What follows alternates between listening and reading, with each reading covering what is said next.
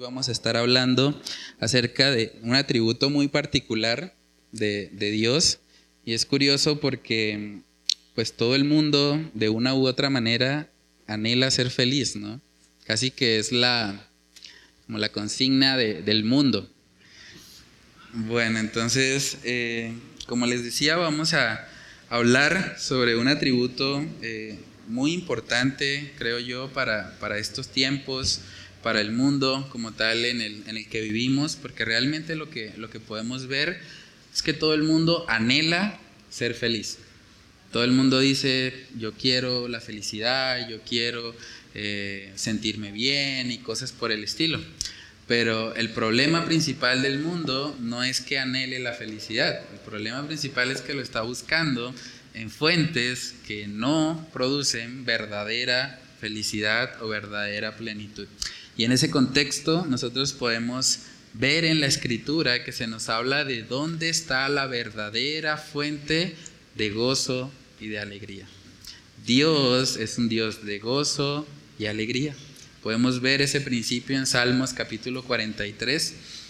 Salmos capítulo 43, versículos del 4 al 5. Si alguien eh, tiene ese pasaje, lo, lo puede leer. Y comenzamos este tiempo con oración. Entraré al altar de Dios, al Dios de mi alegría y de mi gozo, y te alabaré con arpa, oh Dios, Dios mío. ¿Por qué te abates, oh alma mía, y por qué te turbas dentro de mí? Espera en Dios, porque aún he de alabarle, salvación mía y Dios mío.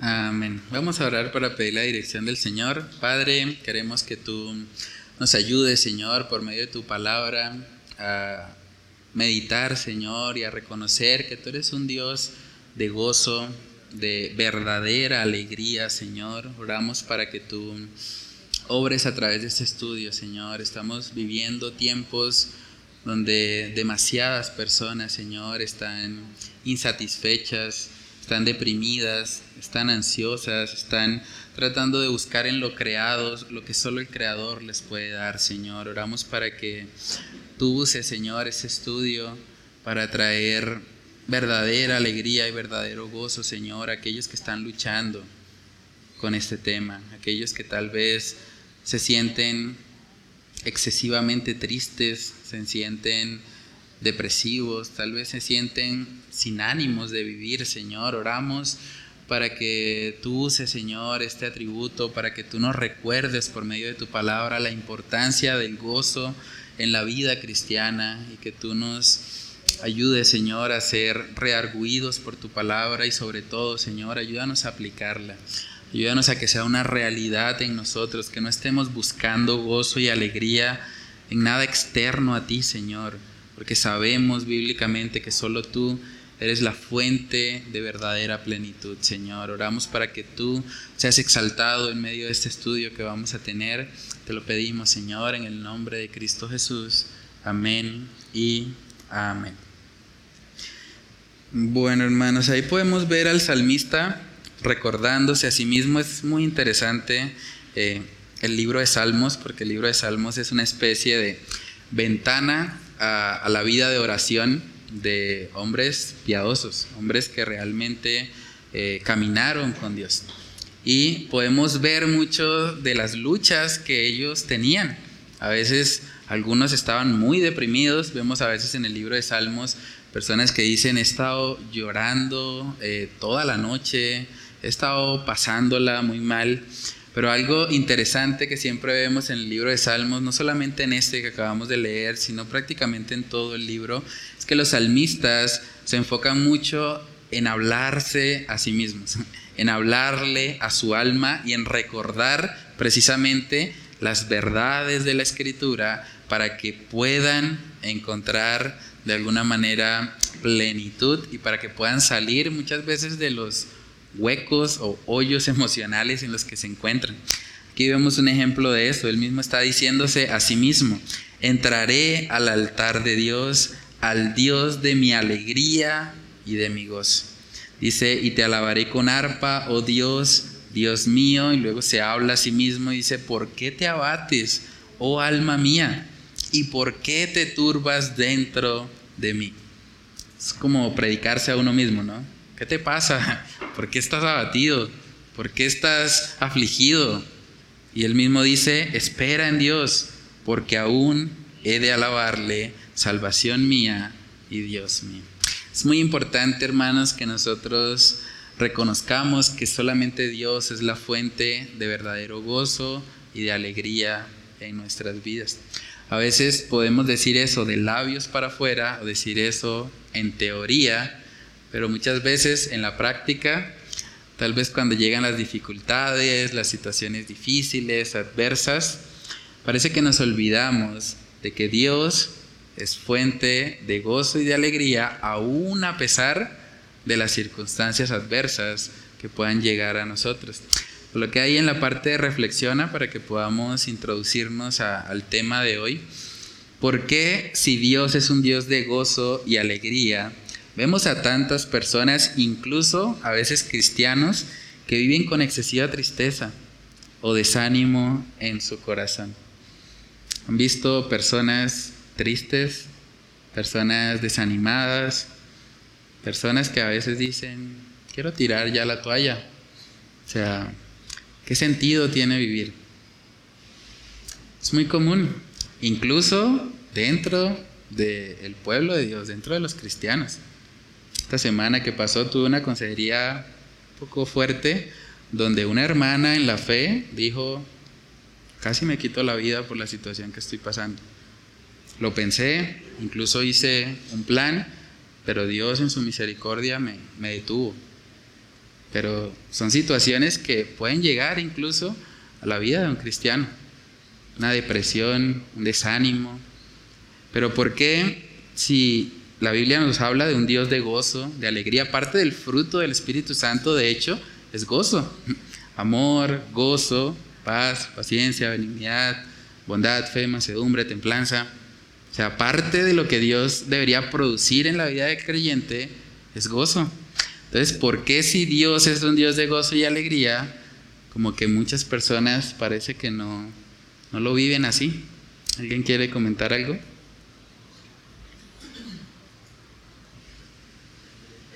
Aló. Eh, es que tal vez se enfocan más en quitar la mirada de Dios y ponerla en las circunstancias. Y las circunstancias son momentáneas. Pero entonces ellos se ponen a pensar y se dedican más a esto, en que no voy a, no voy a salir, no voy a poder, y ahí se quedan. Sí. O sea, el problema principal obviamente no es Dios. Dios es la fuente de verdadero gozo y de verdadera alegría. Pero a veces aún los cristianos quitan la mirada del Señor y empiezan a poner la mirada en las cosas externas. Pues hablando personalmente, ¿no? Cuando uno empieza a descuidar su vida devocional, como ese enamoramiento con el Señor a través de su palabra, de tener el tiempo de oración. Entonces ya uno empieza, como dice la palabra, a enfriarse, ¿sí? Y ya empezar a poner, como decía Lucecita, la, la mirada en, las, en lo natural y no en, en, el cielo, en las cosas que debemos poner la mirada, ¿no?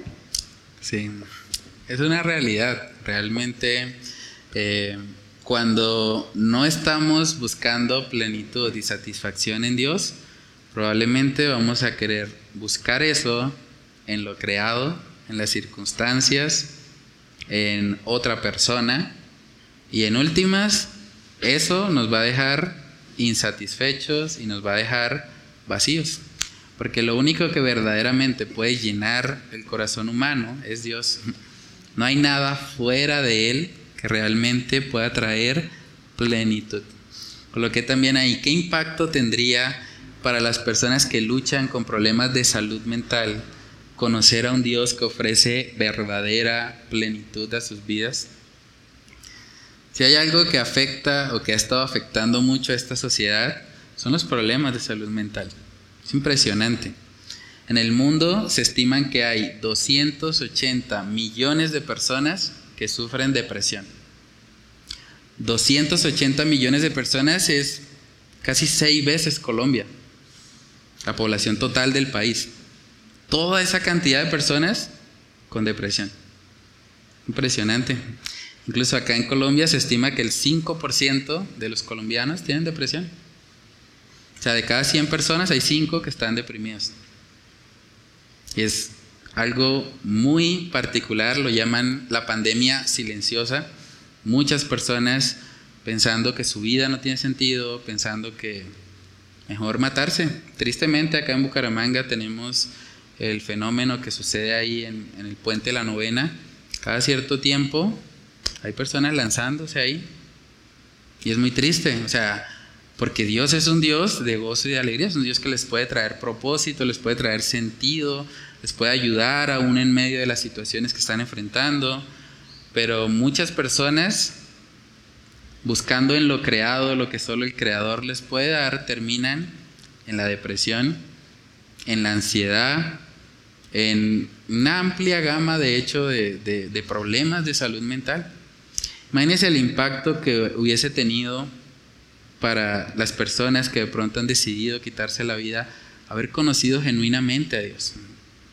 O sea, verdaderamente haber experimentado el gozo y la alegría que vienen de Él y que no dependen en absoluto de las circunstancias, sino simplemente de una relación profunda con Él.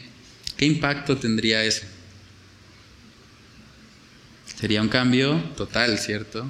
Una persona que conoce a Dios, que experimenta verdadero gozo, su vida es transformada.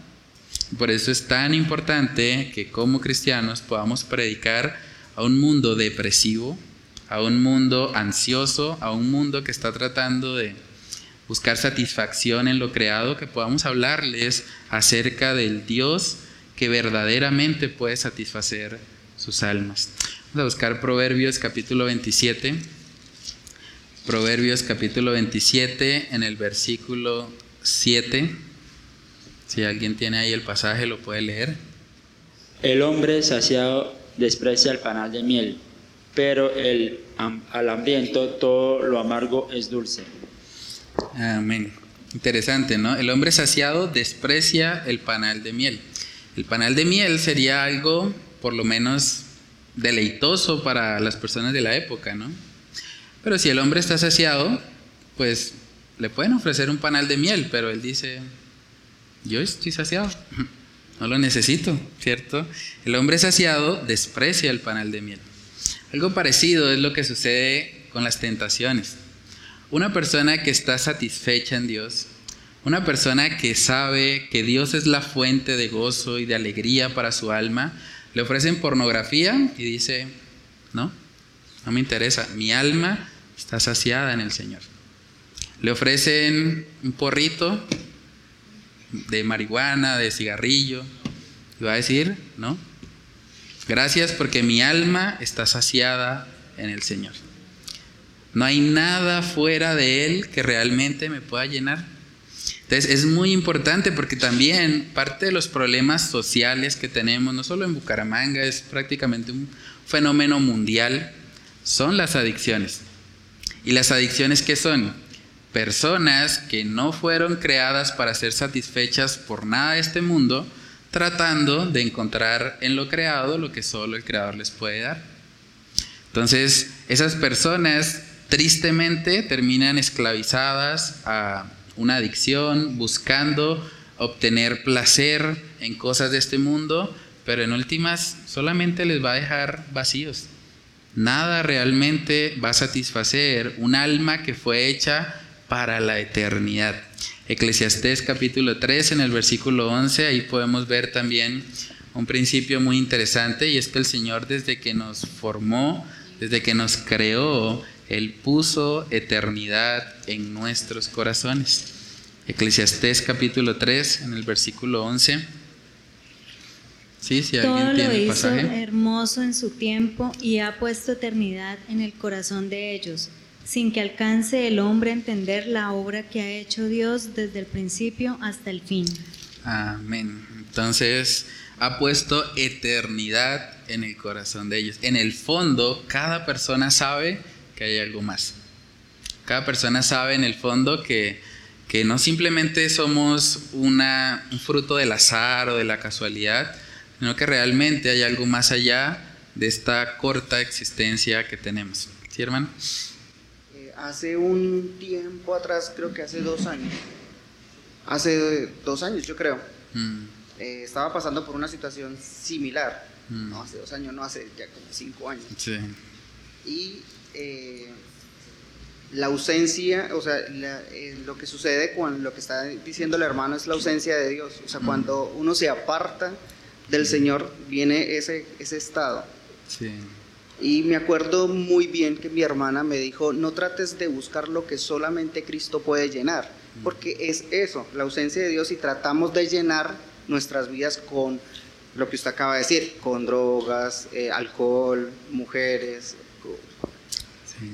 Y eso nunca va a saciar porque eso estará al momento entretenido, pero después eso va a bajar y llega un punto donde nuevamente te encuentras con la misma enfermedad, con la misma situación. Por eso ah, es muy importante lo que el hermano está diciendo, porque eh, en ocasiones eh, muchos, que, de, muchos de las personas que estamos en este lugar no sabemos quién está viviendo una situación similar. Tanto así que ustedes recordarán que un, una hermana, por no decirle pastora, se ahorcó hace no mucho. ¿sí? Entonces, nos damos cuenta que aún así nosotros debemos estar en estos mm. espacios orando unos por otros porque no sabemos mm. En qué situación están nuestros hermanos o aún así nuestro pastor. Mm. Sí, es de verdad algo muy importante porque es un ataque impresionante, digamos, del enemigo al colocar pensamientos de pronto en el, corazón de las personas haciéndoles creer, bueno, pues eh, usted mejor está muerto que vivo. O sea, su existencia no tiene ningún propósito.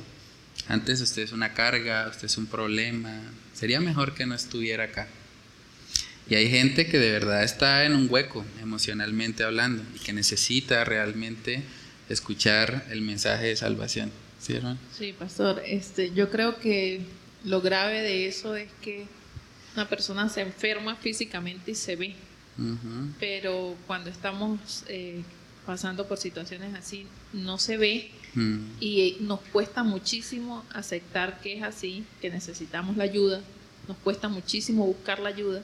Y creo que es lo que hace que, que empeore, porque es posible que mi situación eh, muy adentro yo sepa que necesito de Dios, pero no sé cómo, cómo hacerlo, no sé cómo salir del momento que estoy pasando. Y mm. como no lo exteriorizo, pues no, no recibo la ayuda. Sí, eso es, es, algo... Sí.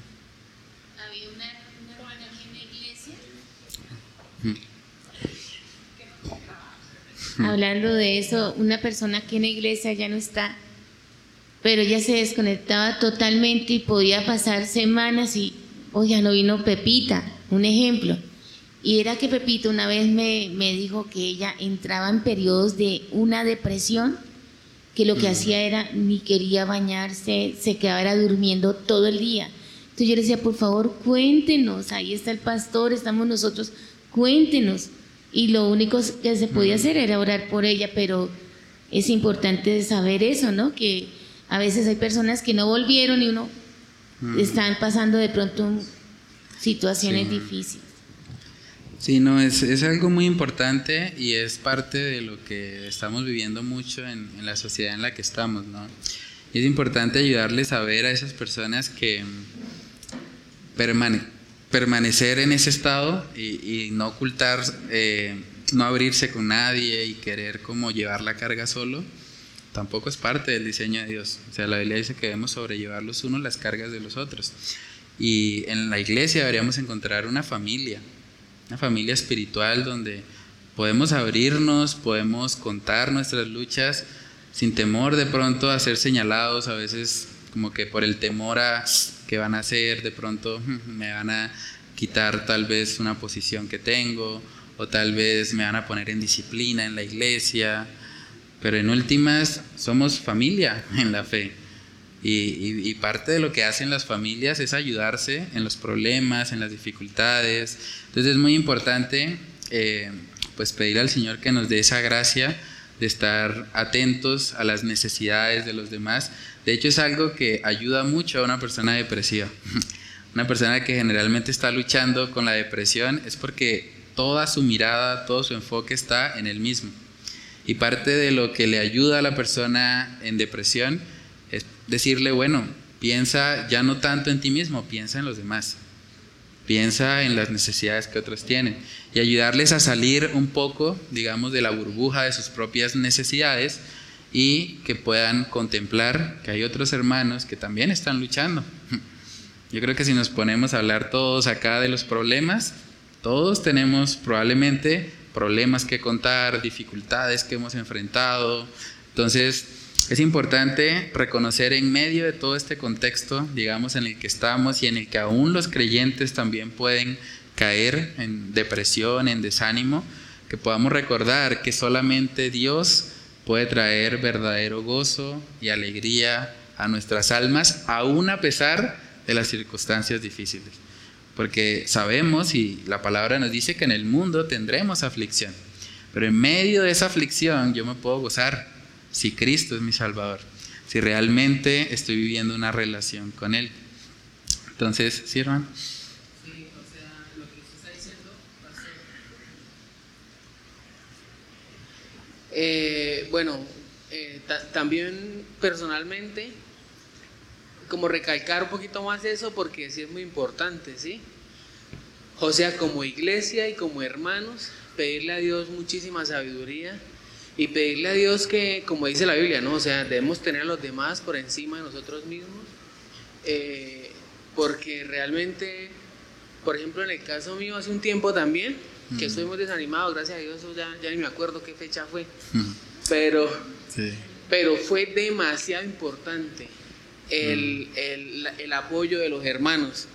En serio, aún así habían luchas porque sentía que de pronto no, no debía contar mis problemas a nadie porque tenía un problema conmigo mismo. El problema era yo, eh, conmigo mismo de que de pensar que solamente iban de pronto a hablar mal, o me iban a ver como, como, como un pecador, como que, o sea, mm. yo, yo decía, bueno, si les digo de pronto van a empezar a decir, hmm, ¿y quién lo veía? o algo así, ¿sí? Mm. Pero después Dios me mostró a mí que todos pasamos por esa situación, mm. o sea, ¿quién aquí es, es completamente sin pecado o es siendo creyente no se ha desanimado o no ha pecado? Entonces es muy difícil volver a tomar fuerzas. O sea, después de estar completamente desanimado y completamente apartado de verdad, es extremadamente difícil. Pero ahí es cuando entra como, como e, e, ese poder de la palabra cuando dice que debemos sobrellevar las cargas los unos de los otros, orar, animarnos los unos a los otros, exhortarnos, recordarnos la palabra de Dios los unos a los otros. Entonces, como iglesia yo le pido, desde que me pasó eso, yo le pido muchísimo a Dios que me ayude y que me dé un tiempo a diario para por lo menos escribir a un hermano que no he visto en la iglesia. Porque hoy me pasó, hoy hablé con un hermano que yo pensé que es súper bien y resulta que no. Y está pasando por una situación difícil de desánimo. Y, y yo, o sea, tremendo porque a veces lo ignoramos por completo. Y es bueno hacerle ver a las personas que de verdad, de corazón, ahí estoy yo para ayudarle, a orar, animarle y como que no estoy ahí para juzgarle, sino para animarle, levantarle y sobre todo recordarle las promesas de Dios. Eso es lo único que nos puede eh, volver a encaminar y volver a retomar fuerzas, e inclusive con, retomar con muchas más fuerzas con las que estábamos anteriormente. Entonces es bueno siempre recordar eso.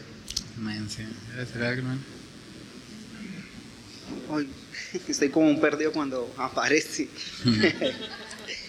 Hay una palabra eh, que nosotros, pues, compartí con mi familia y es una palabra hebrea que dice Kansun Letoa, que significa Dios tiene el control de todo y todo lo hace para bien. Bueno, exactamente lo que dice es todo lo que pasa es porque Dios lo permite para bien de tu vida. Entonces, ¿cuántas veces no sacaron a los judíos de su tierra? Y ellos siempre que pasaba estas circunstancias, eh, uno dice, lee a veces la Biblia y dice, bueno, lo sacaron de la tierra porque eran malos y porque esto.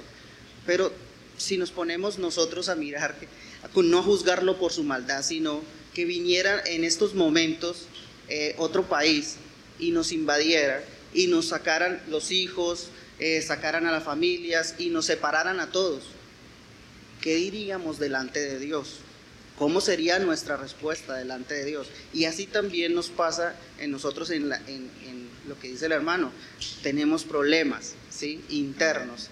Y creo que es más ese problema interno, lo que está en la mente, que perjudica más de lo que le puede hacer una persona de frente. Lo voy a, decir a través de las escrituras. Vimos a, a Elías enfrentándose a los profetas de Baal, ¿verdad? Y los mató. Pero después vemos que la reina le dice que lo va a matar.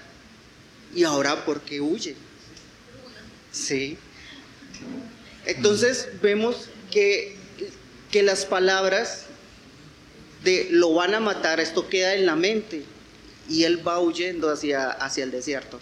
Esto carcome más porque la reina sabía dónde estaba, podía haber enviado un poconón de ejército y mándelo a matar, pero no, psicológicamente empieza a atacarlo y creo que eso hacen aún, aún en día en las guerras, es lo que utilizan la psicología de que somos el imperio más grande del mundo y por mucho, por mucho tiempo creo que uno, un gobierno decía que tenía la bomba atómica y no, nadie se le enfrentaba a él por ese miedo de que él pudiera lanzar una bomba atómica y no tenía absolutamente nada, simplemente era medrantando. Entonces muchas veces así también sucede en nuestras vidas. El problema a veces lo vemos tan grande y, se nos olvida que Dios tiene el control absolutamente de todo y que si Dios lo permite, siempre va a ser para bien, para la gloria de Él mismo. Sí, ¿no? lo, lo que estamos viendo ahí en la vida del salmista, él, su alma estaba batida. O sea, él estaba, no la estaba pasando muy bien pero lo que le pudo ayudar en medio de lo que él estaba viviendo, en el medio de ese abatimiento, fue recordar las promesas, recordar la palabra de Dios. Sabemos, dice la palabra Romanos 8:28, que a los que aman a Dios, todas las cosas les ayudan a bien. Aún las dificultades, aún cuando nos duele, aún cuando sentimos tal vez el cincel de Dios moldeando y formando en nosotros ese carácter de Cristo, y duele y a veces tal vez podemos estar tristes momentáneamente, podemos estar afligidos, pero en medio de todo eso debemos recordar que solamente Dios puede llenar nuestras almas, solamente Dios nos puede sacar del hueco emocional en el que nos encontremos. Coloqué ahí en el estudio de hoy que el pecado es como beber agua salada. No importa cuánto alguien tome de él, al final siempre quedará insatisfecho y sediento de más. ¿Por qué? Porque ese no es el propósito para el cual fuimos creados. Decía C.S. Lewis, el autor de las crónicas de Narnia, él dijo, si hay en mí deseos que nada en este mundo puede satisfacer, quiere decir que no fui creado para este mundo. O sea, fuimos creados para algo mayor. Dios puso eternidad en nuestros corazones. Y cuando vivimos alineados al Señor es que podemos experimentar eso. ¿sí? el anhelo de, de, felicidad que tiene el ser humano es algo casi intrínseco en el ser humano. No es malo. El problema es que está yendo a las fuentes incorrectas.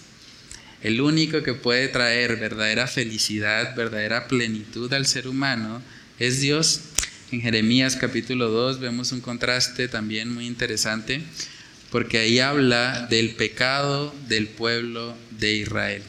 Y es interesante porque el Señor describe el pecado de no buscarle a Él como algo espantoso, como algo horroroso.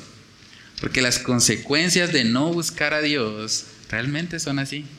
Las consecuencias son espantosas, son horrorosas. Miremos Jeremías capítulo 2, versículos del 12 al 13. Si alguien tiene el pasaje, lo, lo puede leer.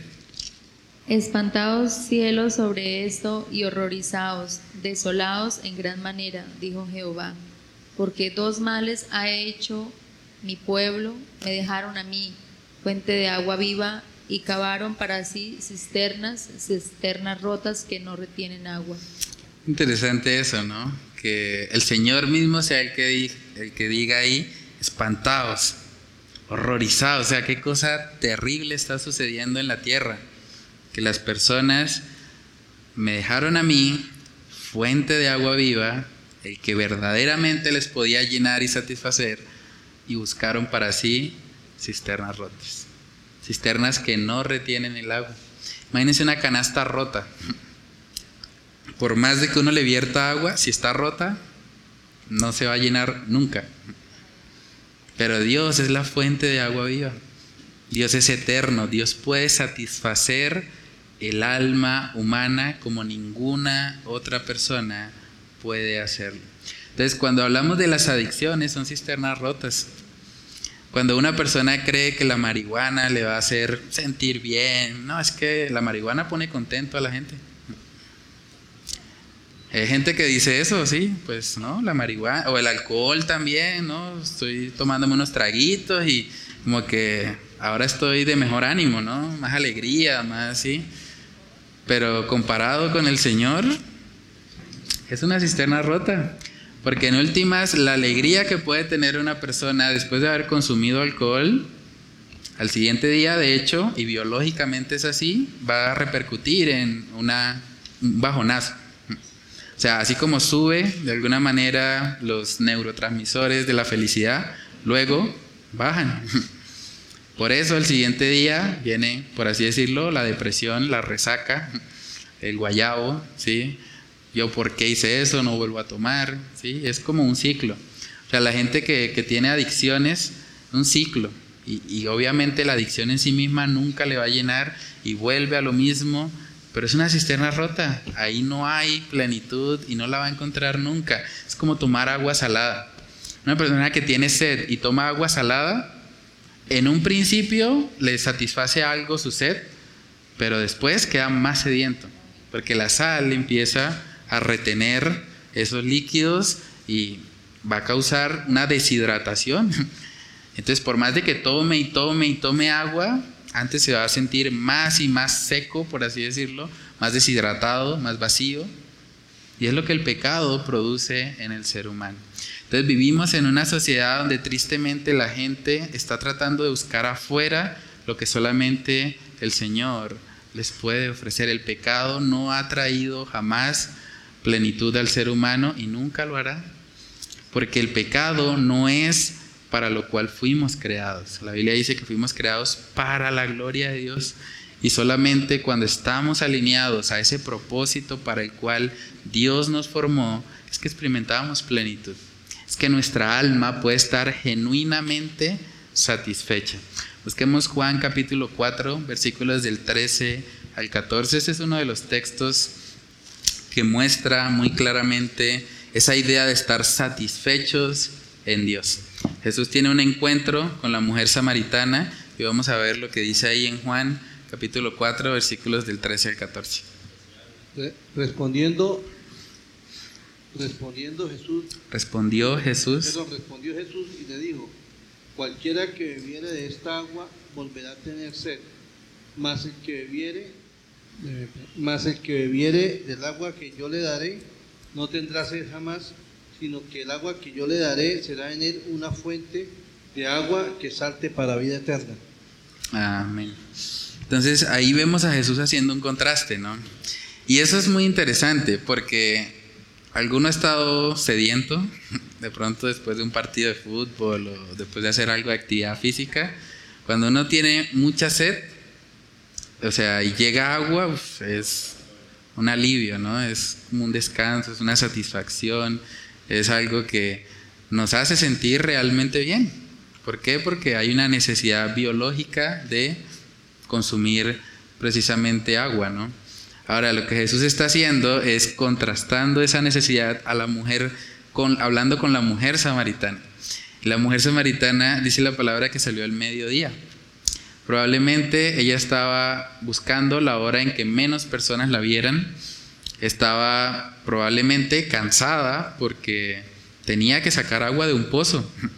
Eso era un trabajo que de hecho en su mayoría lo hacían, lo hacían los hombres. Pero ella, tal vez queriendo ocultarse de más personas, dijo, bueno, voy a ir, voy a sacar el agua. Probablemente estaba sedienta.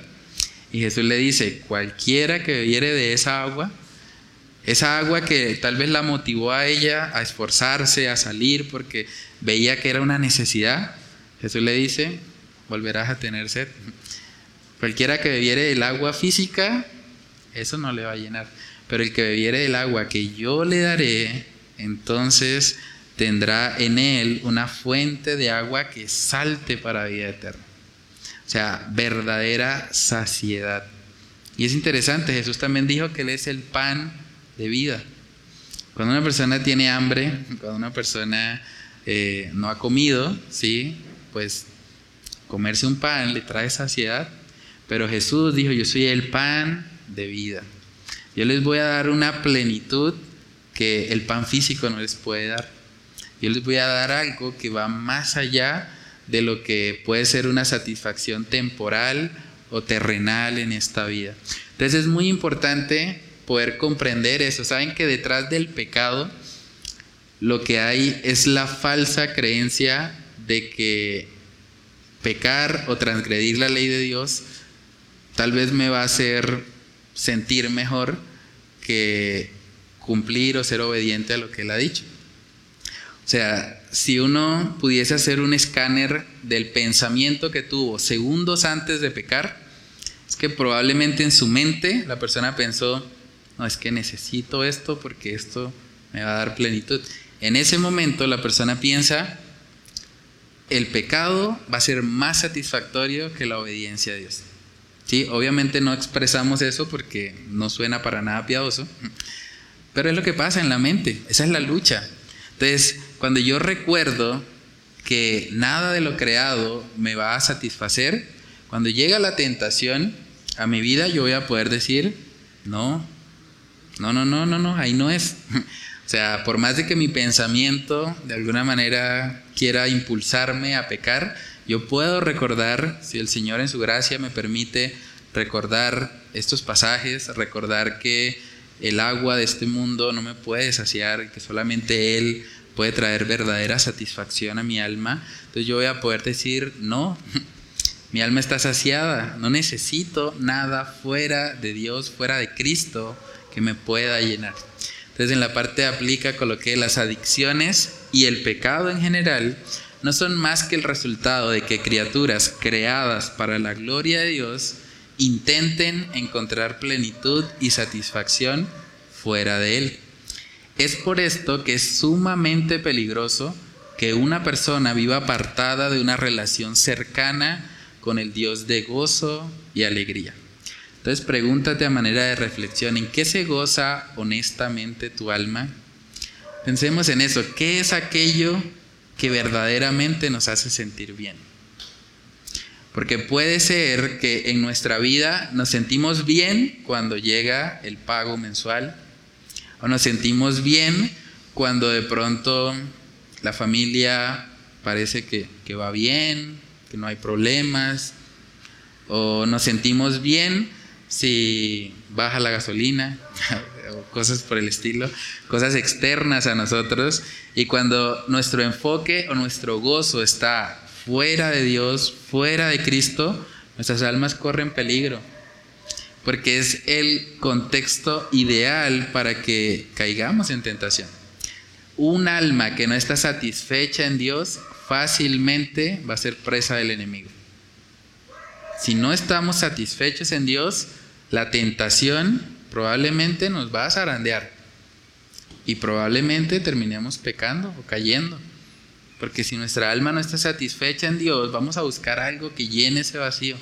Y es ahí donde Satanás, las tentaciones, el pecado, nuestra carne se levanta. Pregúntate, ¿es Dios realmente la satisfacción de tu vida? ¿Es Dios? ¿Solamente Él es el que te satisface? ¿O realmente tu estado de ánimo depende de las cosas externas. Depende de cómo estuvo el día, depende de qué tan bien te fue en algún negocio o en algún emprendimiento personal. Deberíamos pedirle al Señor que Él nos ayude a poder experimentar lo que dice la palabra. Dice Salmos 16:11 que en su presencia hay plenitud de gozo. Y remata diciendo, hay delicias a su diestra para siempre. Hay un gozo en Dios que supera ampliamente todo lo que este mundo puede ofrecer. Decía Moisés que él había escogido servir a Dios antes de entregarse a los deleites temporales del pecado. Él sabía que aunque el mundo trata de ofrecer algo de gozo, es un gozo temporal. El verdadero gozo, la verdadera plenitud solamente está en Dios. Busquemos Salmos capítulo 36, versículos del 7 al 9. Cuán preciosa, oh Dios, es tu misericordia. Por eso los hijos de los hombres se amparan bajo la sombra de tus alas. Serán completamente saciados de la grosura de tu casa y tú los abrevarás del torrente de tus delicias.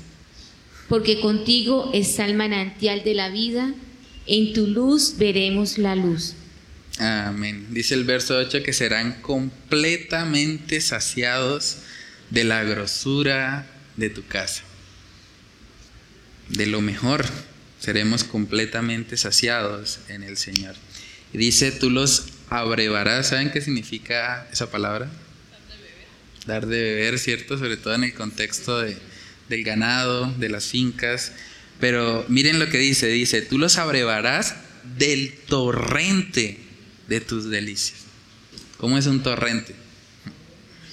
¿Han visto un torrente de agua, por ejemplo? ¿Cierto? Abundante, fuerte. Es eso lo que encontramos en Dios. Y es triste que a veces en nuestras vidas cristianas eso no se refleja. A veces hay cristianos que están con la cara larga todo el tiempo, están deprimidos, y uno dice, bueno, pero si realmente Dios es fuente de gozo y de alegría, tal vez hay que predicarnos como el salmista, ¿por qué te abates, oh alma mía? Si Dios es fuente de gozo y de alegría. Es interesante porque el apóstol Pablo es un personaje muy particular que aprendemos mucho de él en la escritura.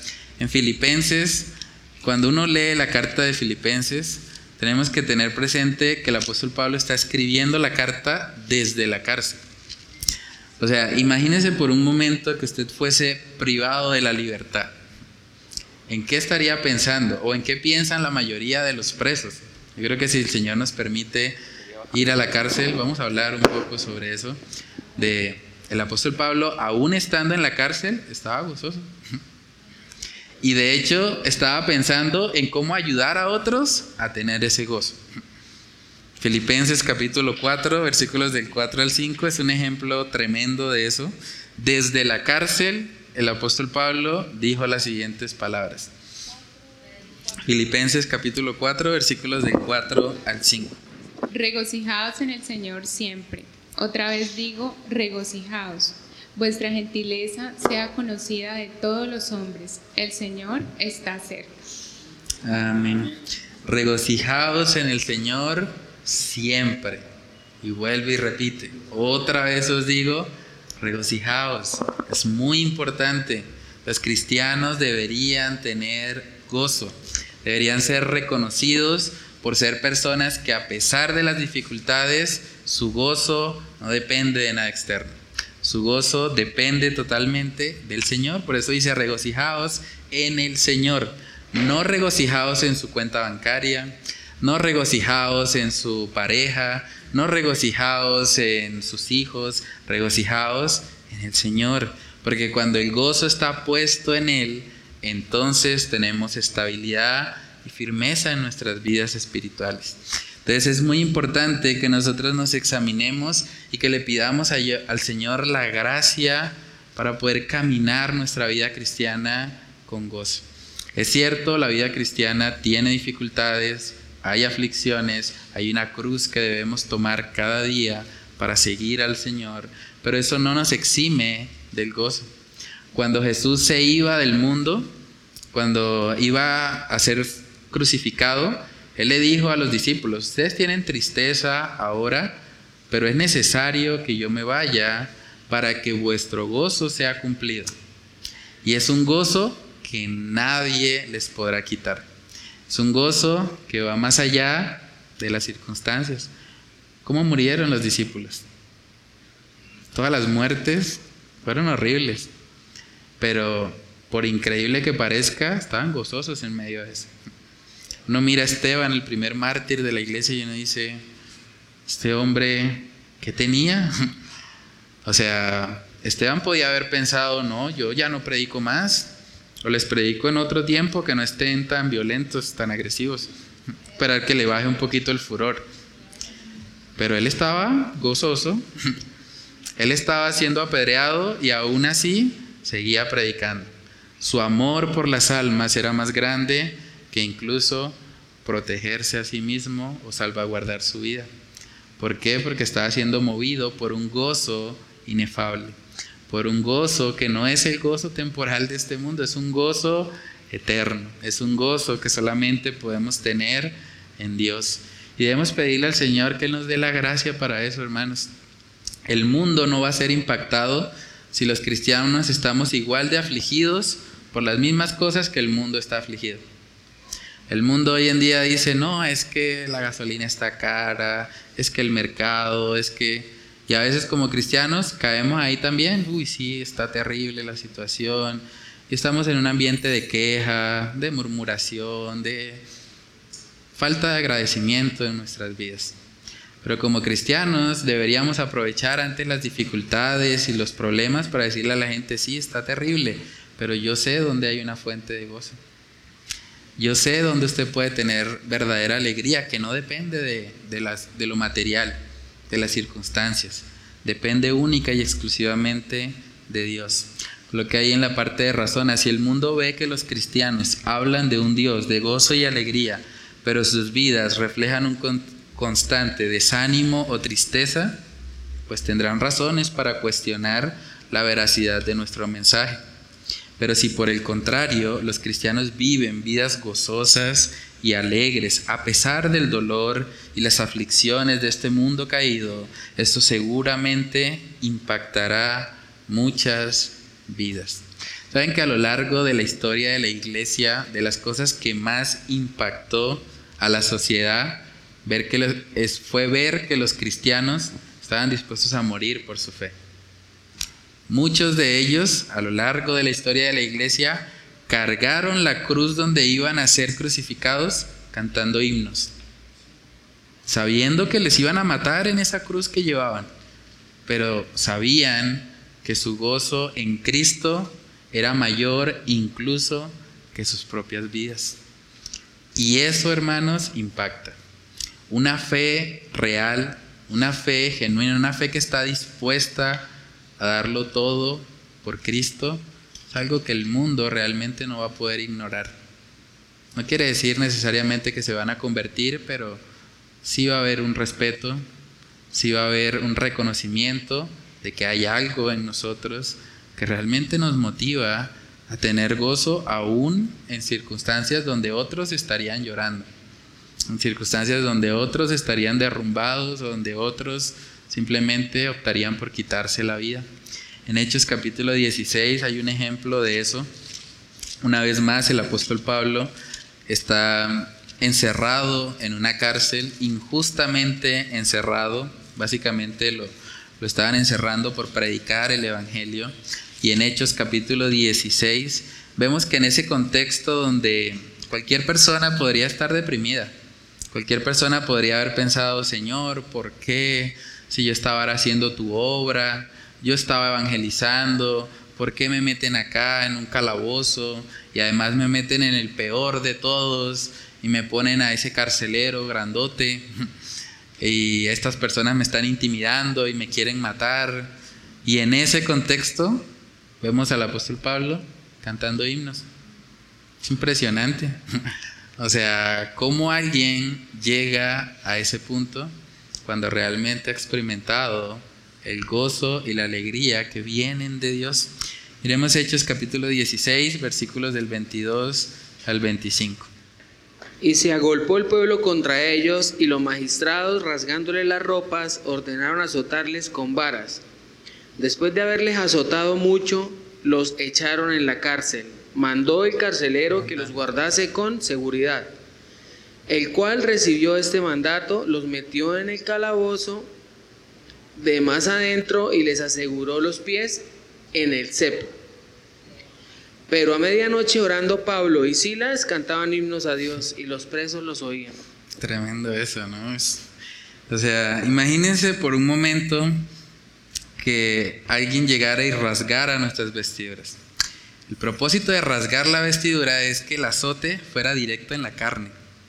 O sea, vamos a quitarle las vestiduras para que le dé directo, para que no sienta eh, de alguna manera que la ropa le amortigua algo del golpe, no, directo en la carne.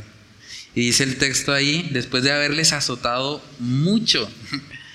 o sea, yo me imagino eh, ese contexto tan cruel, tan violento que era en esa época, y esos azotes que tal vez llegaron a Pablo, las heridas que muy probablemente tendría aún abiertas, porque esos azotes con látigos abrían la carne.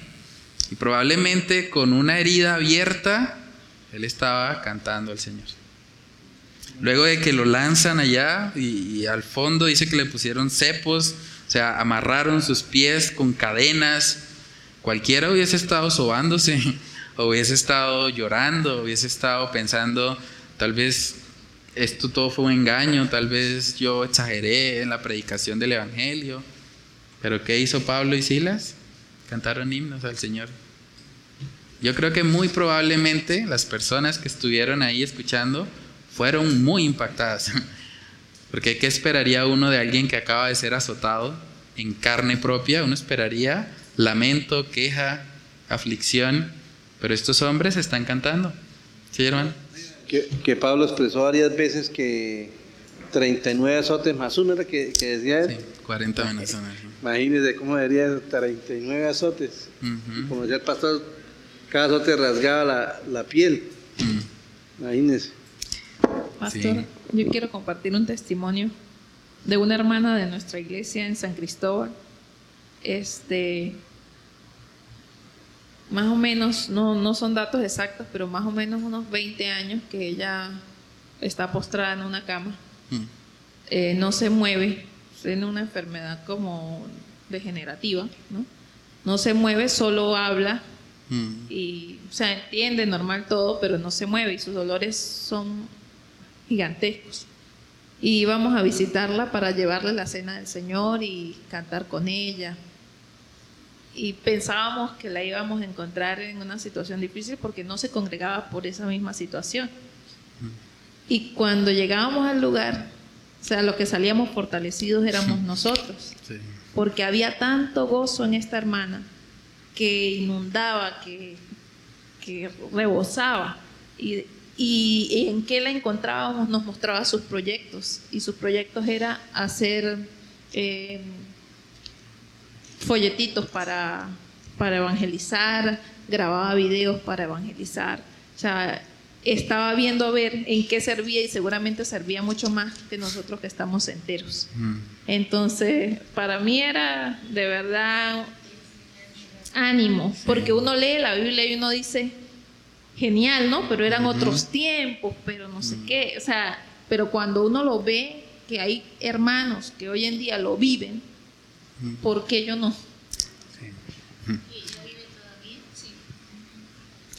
Sí, no, no sé si ustedes vieron un testimonio que compartimos hace un tiempo. Eh, bueno, eh, es un testimonio de una hermana, creo que es de la iglesia de Grace Community Church. Ellos, bueno, ella comparte el testimonio y es parapléjica. Y es muy impactante también porque ella lleva mucho tiempo, creo que más de 40 años también postrada. Y fue algo muy duro porque ella no nació con esa enfermedad. Ella un día se lanzó en una piscina, no se dio cuenta que el nivel del agua estaba demasiado bajo y golpeó su cabeza directamente contra el piso y eso le causó la enfermedad. Y fue una lucha enorme entender, bueno, Dios, ¿por qué tú permitiste esto? Eh, ¿Para qué sigo viviendo si ahora soy parapléjica? Dependo 100% de, de otra persona, no, no puedo hacer nada de forma autónoma, independiente, es imposible para ella. Y bueno, ella cuenta el testimonio, incluso muchos como cristianos se acercaron a tratar de decirle, eh, yo declaro que te levantas de la silla ahora y que tú vas a recibir sanidad y todo eso. Y ella misma cuenta es que ella agradece la intención de esos hermanos de pronto al orar por ella, pero que ella ha entendido que en medio de su paraplegia, Dios tiene un propósito. Y ahora Dios la ha usado a ella tremendamente para ayudar a muchas personas alrededor del mundo que están considerando la eutanasia como una solución. Porque hay mucha gente que tiene la misma enfermedad de ella, la paraplegia, y dice, quiero solicitar que me quiten la vida.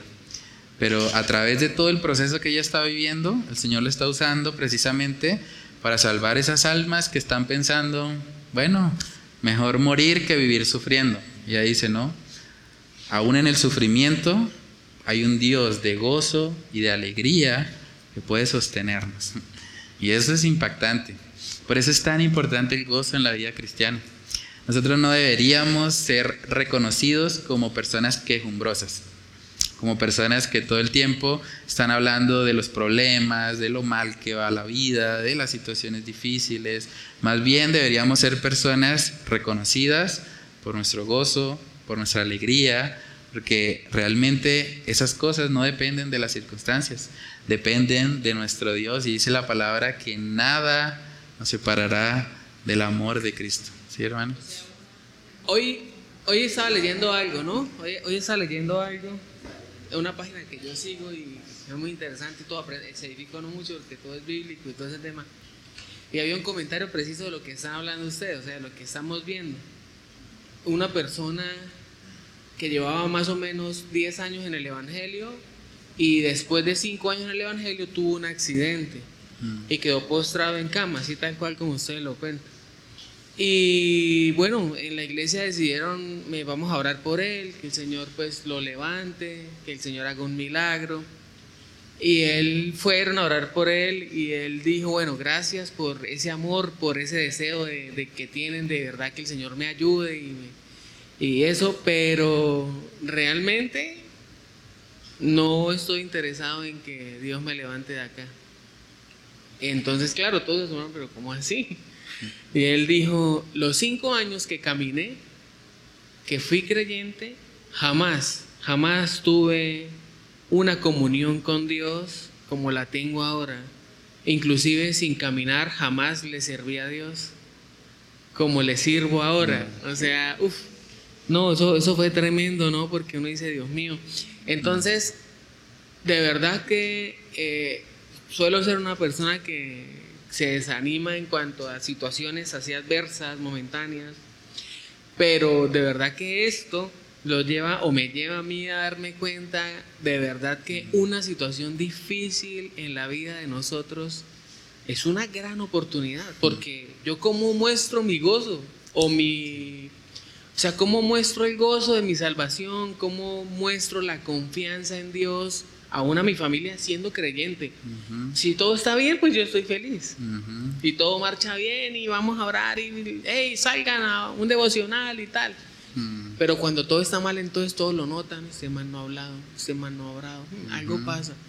No, y ahora imaginen los de afuera que no nos conocen, el mundo. O sea, una, un momento o una situación adversa en nuestra vida es una oportunidad, mm. ¿sí? Para mostrar realmente y examinarnos. Sí, claro. Y eso es, fundamental, ¿no? Porque vivimos en un mundo donde todos sufren, cristianos o no, todos sufren. Pero es muy importante que el cristiano, en medio del sufrimiento, pueda evidenciar que tiene un gozo, que no depende de nada externo. Porque es lo que va a impactar al mundo. El mundo va a decir, pero si yo cuando experimento este sufrimiento yo me quiero morir, yo quisiera no seguir existiendo y él, ¿por qué está gozoso? ¿De dónde proviene eso? Tal vez quiero escuchar cuál es la fuente de su gozo y es la oportunidad para que compartamos el mensaje de salvación. Hay un texto también muy impactante en el libro de Habacuc que yo creo que pues resume un poco de, de todo esto que hemos venido hablando. Habacuc capítulo 3, versículos del 17 al 18. Aunque la higuera no florezca, ni en las vides haya fruto, aunque falte el producto del olivo y en los labrados no den mantenimiento, y las ovejas sean quitadas de la majada, y no haya vacas en los corrales. Con todo, yo me alegraré en Jehová y me gozaré en el Dios de mi salvación. Amén. Tremendo eso, ¿no? El profeta que está diciendo, aunque todo vaya mal, la higuera no florece, las vides no hay fruto, no hay producto del olivo, los labrados no dan mantenimiento, las ovejas van mal, o sea, todo es un desastre. o sea, en términos de lo que ellos hacían, de sus labores agrícolas y demás, todo estaba yendo muy mal. En medio de eso, él dice, con todo, yo me alegraré en Jehová y me gozaré en el Dios de mi salvación. Eso debería ser un distintivo en los creyentes, que nuestro gozo no dependen de los indicadores económicos, no dependen ni siquiera de un contrato laboral, dependen única y exclusivamente de nuestro Dios. Coloqué una frase ahí para meditar. El pastor Gerson Morey dijo, el corazón que no está satisfecho en Dios buscará esa satisfacción en el pecado. Ese es el gran peligro de un cristianismo sin gozo. Un cristiano que no está satisfecho en Dios probablemente va a atesorar amargura, va a atesorar murmuración y una larga lista de pecados que vengan como consecuencia de la ausencia de gozo. Entonces es muy importante que le pidamos al Señor que Él nos ayude a andar en el Espíritu para que de esa manera el fruto del Espíritu, que es el gozo, sea evidente en nosotros. Entonces coloqué unos videos en la parte de atrás para reflexionar. Hay una prédica que se llama El gozo triunfante del doctor Charles Stanley y otro que se llama Es Dios tu satisfacción del pastor Sujel Michelén. Pueden ver los videos y escribir ahí en el recuadro las principales enseñanzas de los mismos. También hay un artículo que se llama ¿Por qué tanta insistencia con el gozo? Del Ministerio Coalición por el Evangelio. Les recomiendo que puedan leerlo y meditar en cómo puedes crecer en una relación más profunda de gozo y alegría con Dios. Lo que hablamos que hacía el salmista, recordar la palabra. Necesitamos continuamente eso porque si no, nuestra meditación probablemente va a estar en las cosas terrenales. También coloqué ahí en el punto número 3 a manera de reflexión, ¿cómo impacta tu vida devocional? Meditar en que nada de lo que hay en este mundo puede satisfacer plenamente tu alma. Yo creo que esa es una de las verdades que sabemos en teoría, pero que en la práctica a veces nos cuesta aplicar. Sabemos que fuera de Dios no hay satisfacción, fuera de Dios no hay plenitud, pero a veces cuando llega la circunstancia difícil, como que se nos olvida o fácilmente nos desanimamos. Pero recordar eso debería ayudarnos en nuestra vida devocional, en nuestra vida espiritual. También con lo que ahí estás viviendo tu vida cristiana de tal manera que es evidente que tu gozo depende totalmente de tu relación con Dios y no de las circunstancias externas cambiantes. Las circunstancias siempre van a ser cambiantes. Un día puede ser que tengamos trabajo, otro día puede ser que no. Un día puede ser que la economía parece que va bien, la empresa va bien, como hay otro día que no. Un día parece que la relación familiar, la relación con los hijos anda todo perfecto, todo muy bien, habrá días que no. Pero nuestro gozo no debería fluctuar con el cambio de las circunstancias. Nuestro gozo debería ser constante porque nuestro gozo está puesto en Dios. Él es eterno, Él es inmutable y Él es la fuente de verdadera satisfacción para nuestras almas. Entonces no sé si alguien quiere comentar algo sobre el estudio de hoy. Y esto nos puede ayudar también a fortalecer nuestra fe, que es ahí donde perdemos el gozo. Mataron a, a, sus hijos y le daba la oportunidad para que rechazara su fe. Y ellos cantaban, he decidido seguir a Cristo. Tremendo, sí. Y matan a la esposa y le dicen a él, tienes una última oportunidad para que niegues tu fe. Y él sigue diciendo, he decidido seguir a Cristo. Y a él también lo mata. E, es una historia que no tiene un final feliz aparentemente, pero más adelante el líder de la tribu que los mandó matar empieza a mirar esa fe que tenían aquellas personas. No sé con qué, no sé cómo lo vería él, con mm. felicidad, con amargura, con tristeza, no creo. Cuando uno decide seguir a Cristo, no creo que lo haga con tal amargura. Yo creo que con mm. esa felicidad, porque que mi vivir, que mi vivir sea en Cristo y al morir ganancia. Mm. Sí. Realmente la vida de los mártires, la vida de las personas que se han entregado totalmente al Señor, impacta muchísimo. Y es la forma o es el medio también que Dios ha usado para convertir aún los corazones más duros. La historia de Jim Elliot también es muy impactante porque él fue a una tribu donde nadie quería ir porque era una tribu de caníbales. Eran personas que iban a matar. Y ellos diseñaron una estrategia pensando, bueno, vamos a darles regalos y tal vez de esa manera van a estar un poco más abiertos a escucharnos. Y sí, les dieron los regalos, los recibieron y todo, pero cuando visitaron la isla, inmediatamente los mataron y se los comieron. Y para esa tribu, lo más impactante fue ver que la esposa de Jimmy Elliot, Elizabeth Elliot, eh, fue a la tribu, a los mismos asesinos de su esposo que se lo comieron vivo y les predicó el Evangelio y ella dijo, si esta mujer está dispuesta a hacer eso, realmente yo quiero conocer al Dios de ese hombre. Yo quiero saber de dónde sacó él eso. Eso es algo extraordinario. Y fue el medio que Dios utilizó para convertir una tribu de nómadas, caníbales, personas con un corazón totalmente endurecido. Entonces no sabemos realmente lo que Dios puede hacer por medio de la vida de un cristiano gozoso.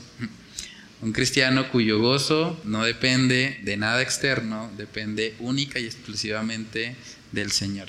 Entonces vamos a orar y a pedirle al Señor que nos dé la gracia de poder crecer en gozo y alegría en Él. Padre Celestial, te damos muchas gracias Señor por este tiempo, gracias por permitirnos recordar a través de tu palabra que tú eres un Dios de gozo y alegría Tú eres un Dios que nos ha formado a cada uno de nosotros, no para que vivamos para nosotros mismos, no para que vivamos ni siquiera para otras personas, no para que vivamos para el pecado, sino primeramente, Señor, para que vivamos para ti, Señor. Ayúdanos a recordar que tú has puesto eternidad en nuestros corazones, que en el fondo, Señor, sabemos que hay algo más allá, que no somos simplemente un accidente cósmico que tú tienes un propósito con nuestras vidas y que debemos alinearnos con Él, Señor. Ayúdanos a, crecer en una relación profunda, Señor, de gozo y de alegría en ti, Señor. Ayúdanos a que en medio de las circunstancias cambiantes de este mundo caído, en medio de las aflicciones, en medio del sufrimiento, Padre, que pueda ser evidente que nuestro gozo no depende de nada externo que nuestro gozo descansa única y exclusivamente en ti. Ayúdanos a tener, Señor, esa misma fortaleza espiritual que tenía el apóstol Pablo, que aún siendo azotado, que aún siendo lanzado al foso, al calabozo más profundo, aún con un cepo en sus pies, él pudo cantar, él pudo recordar que todas las aflicciones de este mundo Realmente son leves tribulaciones comparadas con el excelente peso de gloria que hay en ti, Señor. Padre, ayúdanos a, crecer siempre en una meditación bíblica, Señor. Ayúdanos a recordar que este mundo no es nuestro hogar, que este mundo es pasajero, que vamos rumbo, Señor, a una vida eterna, unas moradas celestiales donde nuestro gozo será completo, donde escucharemos por tu gracia las palabras de bien, buen siervo y fiel. Entra en el gozo de tu Señor. Padre, ese gozo debería ser la motivación principal de nuestras vidas y debería ayudarnos a vivir cada día reconociendo que te necesitamos y que fuera de ti no hay nada que nos satisfaga. Señor, ayúdanos a no solamente estudiar este atributo, Ayúdanos a vivirlo. Ayúdanos a vivir vidas cristianas caracterizadas por el gozo que le muestren al mundo que tenemos una esperanza mayor que todo lo que este mundo terrenalmente puede ofrecer. Señor, oramos para que tú nos ayudes a aplicar la palabra que hemos estudiado en esta noche. Te lo pedimos, Señor, en el nombre de Cristo Jesús. Amén y amén.